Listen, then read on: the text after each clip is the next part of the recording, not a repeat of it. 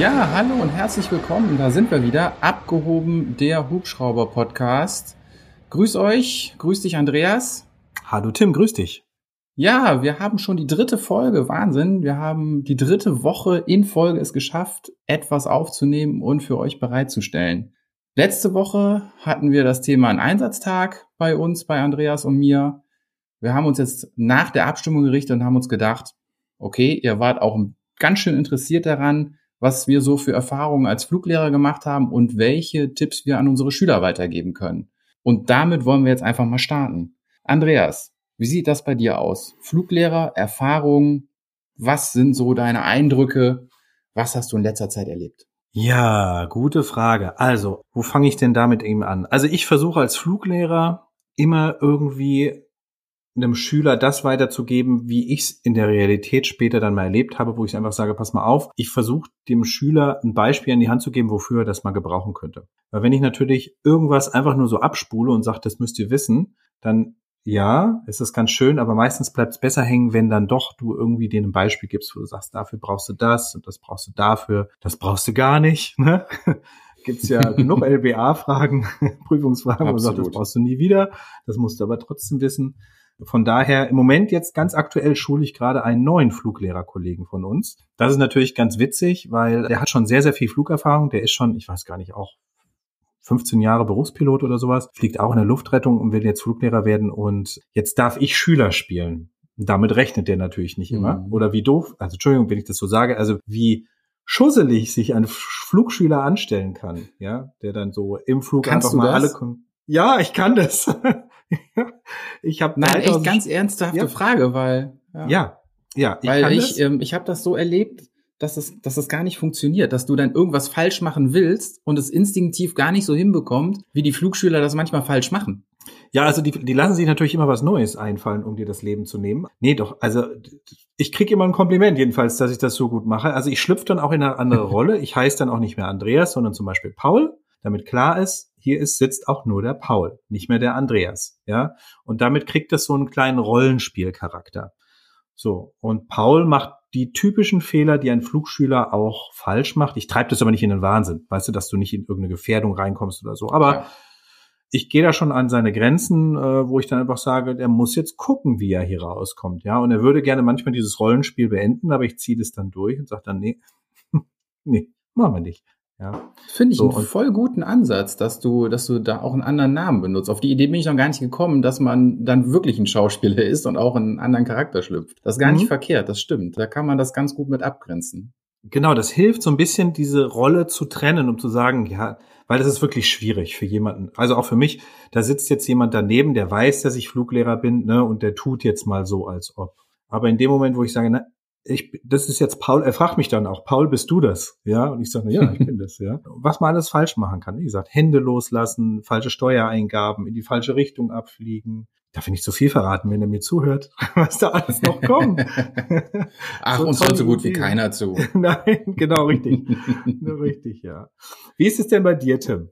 Du bist doch auch Fluglehrer. Mhm. Was gibt's denn bei dir? Wie hast du das denn, wie hast du diesen Einstieg damals wahrgenommen, wo du sagst, Jetzt bin ich Fluglehrer. Wie versuchst du deinen Schülern das zu vermitteln? Ich habe da einen ganz ähnlichen Ansatz wie du. Ich versuche auch immer sehr praktisch zu denken, nicht großartig irgendwie was da zu inszenieren, was überhaupt nicht der Realität entspricht, sondern in jedem Verfahren, was ich mache, denke ich mir auch irgendwas dabei, was ihm später dann zeigt, jetzt bin ich in der Situation, ach, das hat der Tim mir schon mal gezeigt. Ich weiß, wie ich da rauskomme oder ich weiß, wie ich das handeln muss. Mhm. Sowas finde ich immer wichtig. Ne, dass, dass du auch die Zweckmäßigkeit da drin behältst. Und muss ich dir nicht sagen, es gibt auch Kollegen, die gerne mal zeigen, dass sie dann doch viel mehr drauf haben als der, der daneben sitzt. Und ich muss einem Flugschüler ja. nicht zeigen, dass ich jetzt unbedingt besser bin als er. Das ist schon allein aufgrund der Erfahrung so. Also ich möchte mich jetzt hier nicht in den Himmel heben, aber das, das ist einfach so. Mit der Erfahrung wird man besser und ein Flugschüler kann einfach nicht so gut sein wie der Lehrer. Ist so. Und ähm, ja. Aber ähm, ich zum Beispiel bin ja an der Luftfahrerschule der Polizei. Das heißt, ich habe ja gar nicht so einen großen Überblick. Ich bin gar nicht an mehreren Schulen tätig. Unsere Schüler sind wirklich so extrem gescreent und ausgewählt, dass wir da wirklich, ja, wenn ich jetzt sage, die Creme de la Creme, mal bei mir hören auch welche mit, darfst du wieder nicht sagen. Aber die haben zumindest gute Grundvoraussetzungen und wir versuchen dann aus denen echt gute Piloten zu machen, die ein Einsatzfeld haben, das ja auch deutlich über den eines normalen PPL auf jeden Fall und auch vielen CPLern würde das schwerfallen, teilweise diese Leistung zu bringen. Du gehörst ja mit dazu zur Creme de la Creme. Du bist ja auch mal auserwählt worden. Also von daher. Aber es stimmt. Ja, genau. Ihr habt ja auch keiner hören. ihr habt ja vorher einen Test, wo man durch muss. Und bei uns oder in der Zivilfliegerei ist es ja so, du kannst in eine Flugschule gehen, dich anmelden. Und wenn du nicht so viele Punkte auf dem Konto hast, kannst du deine Hubschrauberausbildung starten sozusagen. Mhm. Hattest ja, du schon mal ähm, trotzdem, ach so, Entschuldigung, ich wollte nicht ins Wort fallen. Ich habe gerade nur überlegt, ähm, wie, wie groß so, ich kenne das nur, dass die Klassen, die waren mal bei uns so ungefähr 20 Piloten, jetzt mittlerweile waren sie auf knapp über 30, wir werden jetzt bald 36 Pilotenschüler in einem Lehrgang haben. Ähm, das ist eine ganze Menge. Wir haben auch bestimmt 40 Lehrer. Ich habe gar nicht so den Überblick, wie viele Lehrberechtigte wir im ganzen Land haben, weil bei uns ja die ganze Polizei ausgebildet wird und jedes Bundesland schickt den einen oder anderen Lehrer mal dahin, um zu unterstützen. Ähm, was sind denn so bei dir so Größen von Lehrgängen, nenne ich das jetzt mal, oder gibt's das gar nicht? Hast du einzelne Schüler dann? Also das nimmt immer mehr ab, diese in Anführungsstrichen Lehrgänge im Sinne von Präsent, Präsenzunterricht. Ich weiß noch ganz früher nach Luftpers V, das war ja noch vor JAR, die vor der EASA war, da hattest du drei Monate Vollzeitunterricht und dann hast du dich auf die Prüfung vorbereitet. Und das gibt's mittlerweile gar nicht mehr, weil es die Zeit nicht mehr hergibt. Viele können sich diese Zeit gar nicht mehr nehmen. Es ist nicht mehr bezahlbar, da vorne drei Monate Lehrer hinzustellen. Also es sind Fernlehrgänge. Und ich würde mal sagen, das hängt so von, von Schule zu Schule ab. Wir sind eine sehr kleine Schule. Wir haben 18 äh, Schüler. Es gibt Schulen, die haben 60 Schüler. Ja, teilweise sogar noch mehr. Ähm, die machen da nicht immer alle das Gleiche, aber das sind so unterschiedliche Klassengrößen. Ich glaube, so eine typische Klassengröße ist zwischen drei und zehn oder zwischen drei und acht Schüler ist so das, denke ich mal, was so der Durchschnitt in Deutschland sein könnte, je nach Kurs auch, ja. Bei euch, wie viele sitzen da? Mhm. Ja, wie eben schon erwähnt, also unsere Lehrgänge sind durchnummeriert natürlich. Polizei hat mhm. alles äh, seine Nummer und sein, sein Ablauf. Wir werden jetzt im 43. Lehrgang, der nächstes Jahr startet, werden wir 36 Schüler haben. Und ich glaube, im aktuellen, im 42., der jetzt gerade mehr oder weniger angefangen hat vor zwei, drei Monaten, sind es, glaube ich, 35. Also zumindest auch über 30. Und das ist wirklich eine Herausforderung. Das ist schon eine ganze Menge. Ja, weil meine Frage war eben gerade, oder der, der Gedanke hinter meiner Frage war eben, ich dachte, ihr braucht ja eigentlich in Zukunft wahrscheinlich mehr Piloten. Jedenfalls sehe ich diese Entwicklung bei der Bundespolizei und auch bei uns und überall. Also es ist total verrückt eigentlich. Vor 20 Jahren undenkbar. Es gab so viele Piloten, die hätte stapeln können und jetzt eben nicht mehr dass ihr dann vielleicht eure Ausbildungslehrgänge auch vergrößert? Oder könntet ihr das gar nicht? Also, weil ihr habt ja gar nicht genügend Fluglehrer oder wie ist das? Ja, du kommst natürlich irgendwann kommst du an deine Kapazitätsgrenzen. Ne? Das, äh, ich glaube, Fluglehrer mhm. ist natürlich eine Kapazitätsgrenze, die kann man relativ gut heilen.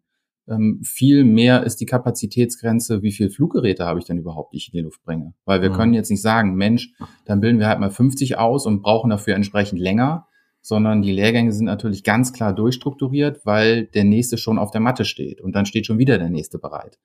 Ähm, wir haben da einfach einen zeitlichen Ablauf, in dem muss das reinpassen und da sind wir auch, da haben wir ein starres Gerüst, was wir nicht so einfach einreißen oder erweitern können. Und deswegen sind wir irgendwo bei dem, was wir jetzt gerade machen, auch schon ziemlich limitiert. Da ist nicht mehr viel Luft nach oben, sage ich mal. Ja, wir müssen mal gucken, wie es sich entwickelt. Man darf halt nicht perspektivisch einstellen bei uns. Das heißt, wir müssen immer warten, bis Leute pensioniert werden. Dann dürfen wir Nachersatz schaffen. Und eine Berufshubschrauberausbildung dauert seine Zeit, bis man dann wirklich im Einsatz fliegen kann. Das dauert seine Zeit. Da haben wir dann immer so ein kleines Loch an Nachersatz. Wir haben jetzt uns eine Krücke gebaut. Was heißt eine Krücke gebaut? Wir wollen uns so ein bisschen aufstocken, haben dafür auch die Mittel bekommen und werden jetzt bis 2030 zum Beispiel jedes Jahr drei neue Piloten ausbilden was aber auch kaum noch mehr möglich macht. Also vier Piloten, da brauchst du dann schon wieder zwei Hubschrauber in der Schulung und mehr Fluglehrer und, und, und. Also das, äh, da sind wir auch irgendwelchen Grenzen unterliegen. Mhm. Jetzt ist ja unser Thema heute Tipps für Flugschüler. Welche Tipps kannst du denn jetzt zukünftigen Flugschülern von dir geben, wie sie so einen tollen Fluglehrer wie dich beschäftigen dürfen, sozusagen? Und wie kommen sie denn überhaupt ins Cockpit bei der Polizei? Und wenn sie da sind, mal angenommen, uns hören ein paar Flugschüler von dir zu, was könntest du dir empfehlen? Wie können sie denn ihren Weg leichter gestalten? Ja, Äh, erstmal verweise ich sofort auf die erste Folge, die müssen Sie sofort hören und die zweite auch. Nein, ähm, in der ersten Folge haben wir schon mal drüber, schon drüber gesprochen, wie das Auswahlverfahren zur Polizei, zum Polizeihubschrauberpiloten ungefähr aussieht. Da kann man mal reinhören. Ähm, das ist, man muss halt Polizist sein bei uns, man muss ein bisschen Berufserfahrung haben und dann muss man durch ein Verfahren durchgehen, was nicht ohne ist. Aber wenn man dann fertig ist und wenn man dann neben mir im Cockpit sitzt, erwarte ich eigentlich volle Hingabe, volle Konzentration und den Willen, das zu schaffen. Um Hubschrauberpilot zu werden, brauchst du halt auf jeden Fall einen Teil Perfektion. Du musst perfektionistisch veranlagt sein, so ein bisschen. Du musst sehr ehrgeizig sein. Und äh, ich liebe es einfach, wenn Leute anfangen, vorausschauend zu denken und Entscheidungen treffen. Vielleicht mal ein Beispiel aus der Praxis. Ich habe einen ganz lieben, netten Flugschüler gehabt, mit dem ich mich super verstanden habe. Der war aber leider extrem schlecht in Decision Making. Also der hat kaum Entscheidungen getroffen. Man hat ihm Notverfahren eingespielt und gesagt, dein Triebwerk brennt im einmotorigen Hubschrauber. Und er hat es mhm. nicht gehandelt gekriegt, dass er das real angenommen hat, sondern er hat dann, ist dann weitergeflogen über freie Flächen Richtung Wald und über den Wald und nach zwei Minuten habe ich mal gefragt, du, dein Triebwerk brennt übrigens immer noch, ne? Was hast du denn jetzt vor? Ja, da vorne wollte ich nicht landen, da war in der Nähe ein Pferdehof, Jetzt bin ich immer im Wald, da will ich auch nicht landen. Da hinten kommt der und der Segelflugplatz, da möchte ich dann landen. Und solche Situationen hatte ich öfter mit ihm und ähm, das sind mhm, halt so mhm. Sachen. Verstehe. Ne, da ja. hatten wir eben das mit deinem Paul. Ähm, das ist da nicht ja. verkehrt, aber ja, das meine ich mit Decision Making. Und um das ganz kurz nochmal zum Abschluss zu bringen, ist nämlich meine Lieblingsstory. Mit ihm bin ich dann auch irgendwann mal in Koblenz angeflogen. Da habe ich ihm auch gesagt, so, du hast jetzt einen Engine Chip, was machen wir jetzt? ja, dann gehen wir schon mal in flachen Anflug und so, um das Triebwerk ein bisschen zu schonen und voll über den Pferdehof drüber geknallt. Und dann sitzt du als Fluglehrer daneben und denkst so, boah geil, er hat endlich mal eine Entscheidung getroffen und zieht die durch. Jetzt muss ich ihm das leider durchgehen lassen, was ich normalerweise nie machen würde, aber endlich hat er es mal gemacht. Ne? Also das ist dann ja. auch immer so ein Tanz auf der Rasierklinge. Wann sagt man was, man sagt mhm. man nix, äh, wie macht man das mhm. Learning? Ja. Dummerweise stand da der Pferdehof, ja.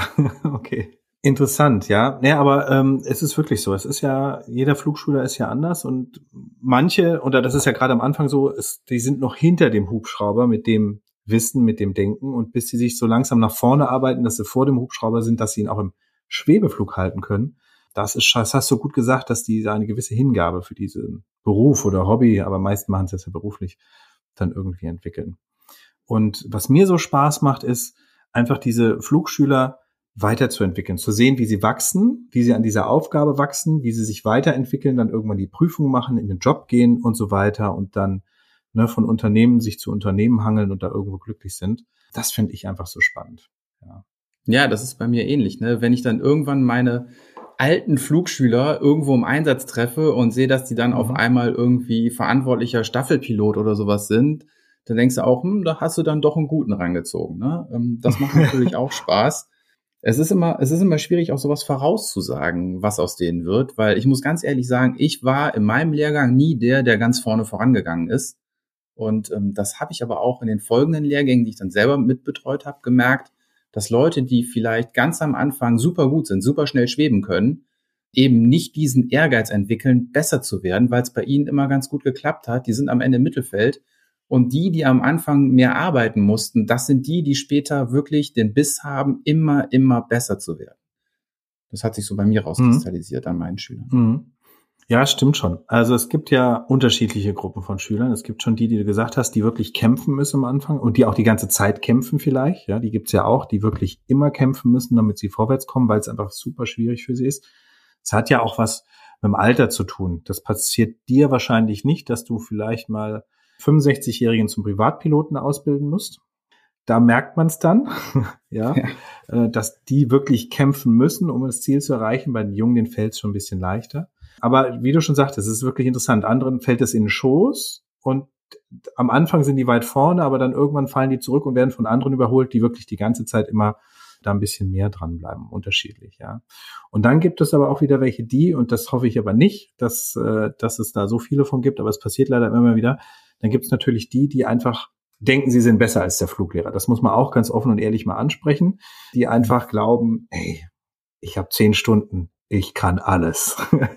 und dementsprechend ist das Flugbild auch leider danach, weil die sind so überschätzt in dem Moment oder überschätzen sich in dem Moment so total, dass einfach das, was sie da zusammenfliegen, eigentlich gar nicht so gut ist, weil sie sich überschätzen. Wenn sie da ein bisschen realistischer wären und das Ganze ein bisschen langsamer angehen, dann wäre das viel, viel besser. Das ist total wichtig, dass man sich da einfach nicht überschätzt und sagt, hey, ich bin's, ja. Ja, ja, das ey, 100% unterschrieben. Never push your limits ist, ähm, ich bin ja bei uns auch in der Bambi Bucket Schulung mit der Außenlast Feuerlöschen mit dem Hubschrauber und ähm, da habe ich super erfahrene Piloten, die wirklich gut fliegen können. Also es sind richtig gute Piloten bei uns, denen ich alles zutrauen würde. Und selbst bei denen muss man am Anfang so ein bisschen die Handbremse anziehen. Und die sitzen dann auch teilweise neben einem und sagen, das hätte ich mir jetzt so krass nicht vorgestellt. Also gut, dass du dabei bist und mir das gesagt hast. Äh, so eine Außenlast, die 25 Meter unter dem Hubschrauber hängt und knapp eine Tonne wiegt, das ist was anderes, als mal eben irgendwo in Einsatz fliegen und äh, mit 60 Grad eine Kurve fliegen. Ja, da ist halt das Gute, wie du sagst, wenn du dann Leute hast, die das auch dann wieder einschätzen können und nicht welche denken, ach komm, ich mach das mal eben. Und das geht nämlich meistens schief, dieses Mal eben. Hm. Du hattest ja, oder wir hatten ja, wenn man die erste Folge angehört hat, dann immer drüber gesprochen, über die Theorieausbildung auch, dass die ja bei euch extremst komprimiert ist. Jetzt hm. mal angenommen, der fängt bei dir nur an, der Schüler. Was, wie würdest du ihm sagen, wie soll er sich diesen Lernprozess einteilen? Also, sprich, soll er am besten anfangen, sobald er die Unterlagen hat, oder das erst machen, wenn ihr miteinander geflogen seid, oder wie viele Stunden in der Woche oder es ist ja wirklich nicht viel Zeit. Es ist wirklich nicht viel Zeit und das ist wieder totale Typsache, wie du sagst, ne? Es gibt mhm. Leute, mhm. die hören das einmal, haben das drin und es gibt Leute, die hören das, bereiten das, weiß ich nicht, zwei, drei Stunden nach und haben es immer noch nicht verstanden. Aber sobald sie im Hubschrauber sitzen, haben es gefressen. Ähm, mhm. Das, das kann man so individuell nicht sagen. Man sollte nichts aufschieben allzu lang. Ich bin Kandidat, mhm. ich schieb gerne was auf. Ich musste in meiner Ausbildung auch bitter lernen, dass das nicht der goldene Gral ist, äh, oder wie man sagt, ähm, dass man was aufschieben ja. sollte.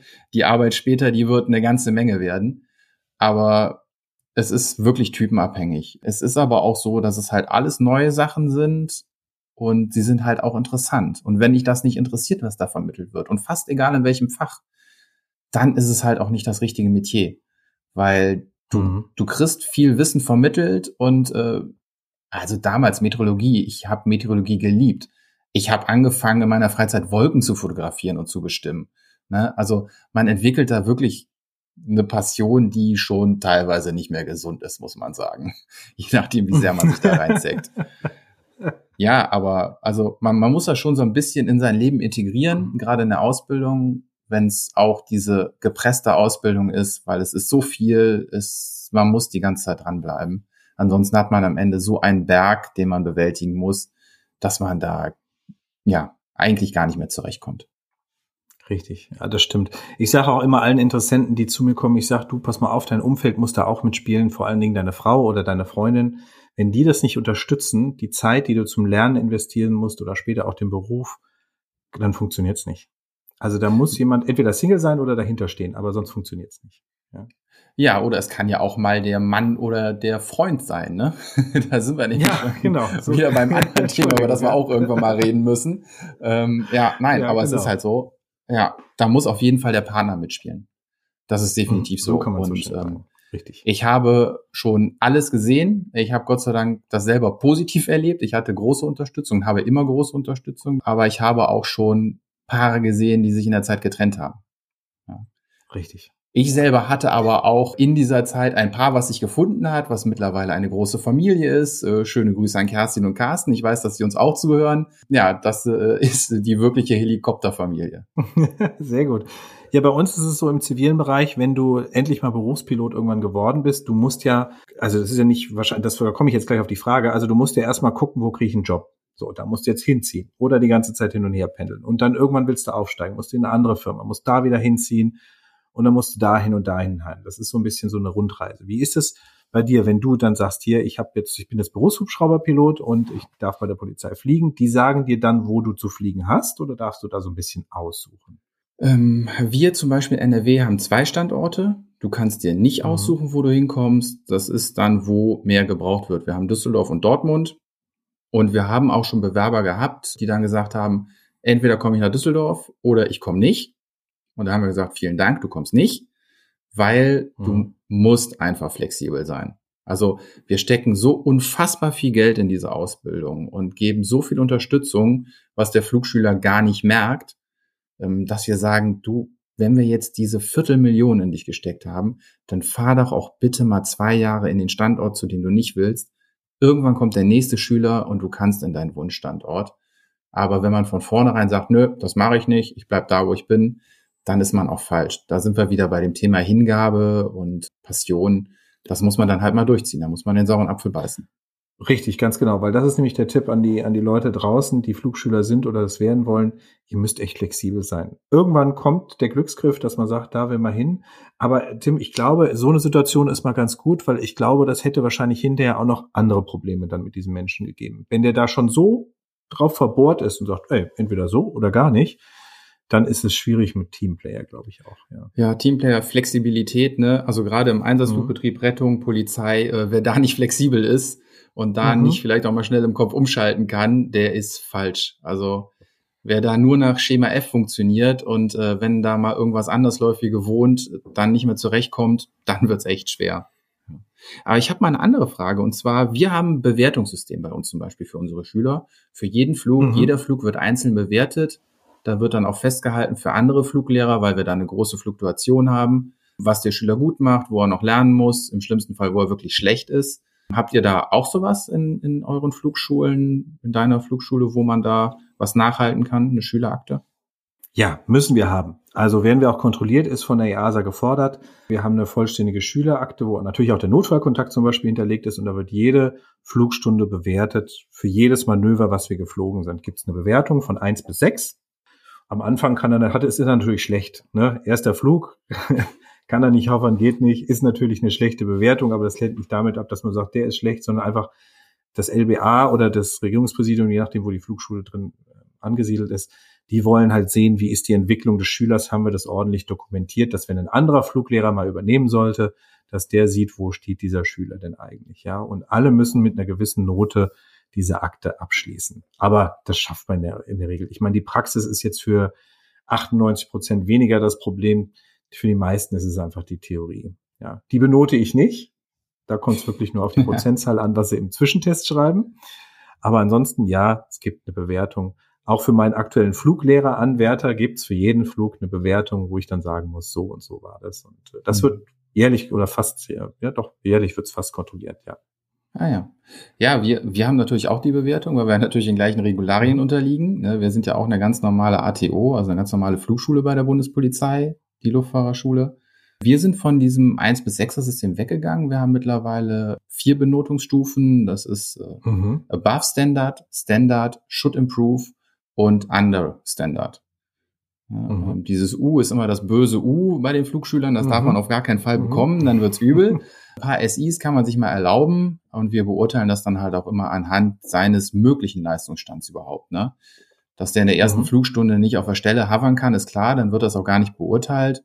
Da wird halt noch geguckt, wie viel Abweichung hat er denn gerade Ausflug. Das kann in der ersten Stunde, können das noch so 200, 300 Fuß sein. Nach der hundertsten Stunde sollte das halt möglichst nah an Null tendieren. Und danach wird er dann bewertet. Aber was wir früher mhm. sehr interessant hatten, wir hatten so Submerkmale, wo ähm, Orientierung drin war. Wie ist er denn orientiert? Weiß er, wo er ist überhaupt? Kann er der Karte folgen?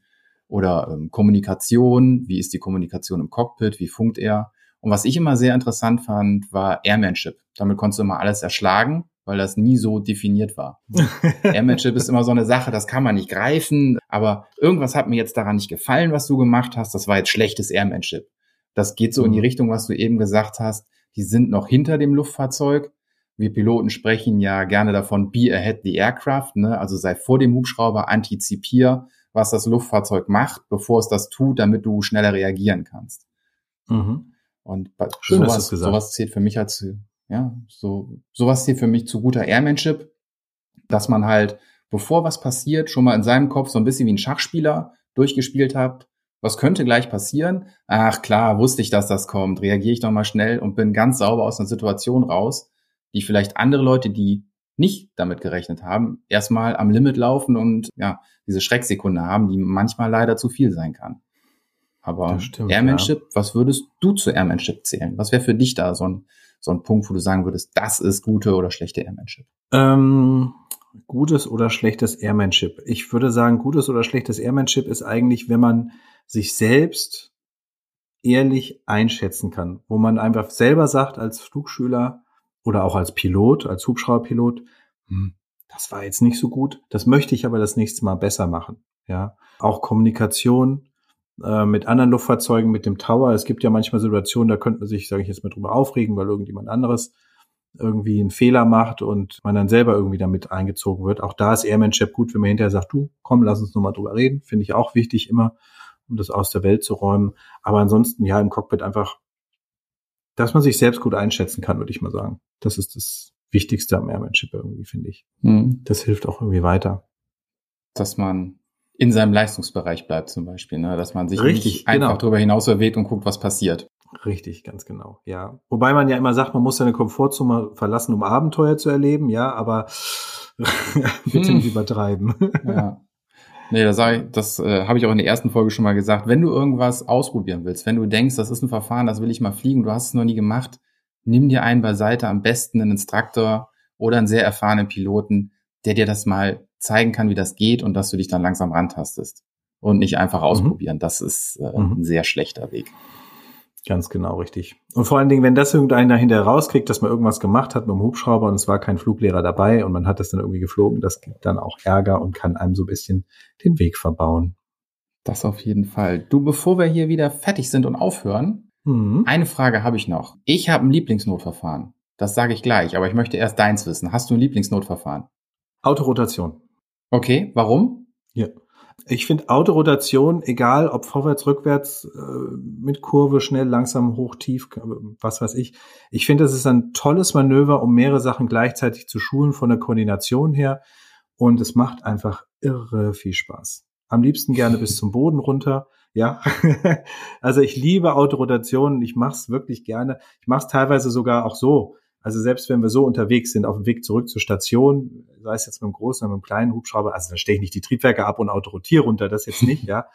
Aber man geht so in starken Sinkflug über und äh, ja, ich finde es einfach toll. Es macht einfach einen riesen Spaß. Irgendwie, keine Ahnung. Dieser Flugzustand, Autorotation, die Maschine abzufangen und sie auch genau dahin zu bringen, wo du so haben wolltest. Ja, so dieses Training, ich will diesen Punkt treffen. Dieser Ehrgeiz, ja, Perfektionismus, der macht mir einfach Spaß daran. Jetzt bin ich aber mal gespannt, was du mir erzählst, ob das das Gleiche ist sogar. Es ist nicht das Gleiche, aber es ist lustig, dass Fluglehrer dann so sagen, boah, Autorotation, das mache ich am liebsten, weil ich weiß, wie die Flugschüler gerade in der Ausbildung Autorotation lieben nicht. aber okay. Ähm, nee, meins ist, äh, meins hat einen ähnlichen Hintergrund, aber ich liebe Heckrotorverfahren. Ich liebe Heckrotorverfahren, ja. weil das ist für mich das filigranste Verfahren bei der Hubschrauberfliegerei, was es gibt. Wenn ich die Maschine wirklich ausgerichtet, Knoten für Knoten, die Fahrt abbauend, bis sie dann rumschlägt um die Hochachse, genau gerade führe, mal wieder ein bisschen schneller, mal wieder ein bisschen langsamer. Das ist so für mich das Verfahren. Da kannst du richtig schön fein das Handling schulen für sehr gefühlvolle Steuereingaben. Und das ist so mein Lieblingsmanöver, wo ich, ja, wo ich früher schon immer gerne selber trainiert habe, aber auch gerne den Flugschülern zeige, wie sie da ruhig, aber sicher auch so ein schwieriges Verfahren entspannt abfliegen können. Das stimmt. Also das Verfahren macht mir auch sehr viel Spaß. Komischerweise finden das ganz viele Flugschüler schrecklich. Die finden das irgendwie furchtbar. Aber ich finde, es ist ein tolles Verfahren, um auch vieles zu koordinieren, ja, mhm. um diesen Hubschrauber in der Luft zu halten. Ja, toll. Ja, super, Tim. Ja. Die Zeit ist um. Ich danke dir herzlich dafür für deine Zeit. Ja, danke dir auch. Es hat wieder viel Spaß gemacht. Mhm. Ebenso. Und auch wieder an alle, wenn ihr uns weiter folgen wollt, bei Instagram abgehoben.podcast und dort werden auch wieder ein paar Fotos hochgeladen, ein paar Erklärungen zu der jetzigen Folge, was ihr vielleicht nicht so verstanden habt, was wir im Nachhinein aufarbeiten und euch dann die Infos über unseren Instagram-Kanal zukommen lassen. Vielen Dank, Tim. Mach's gut. Danke dir, Andreas. Bis dann. Ciao. Ciao.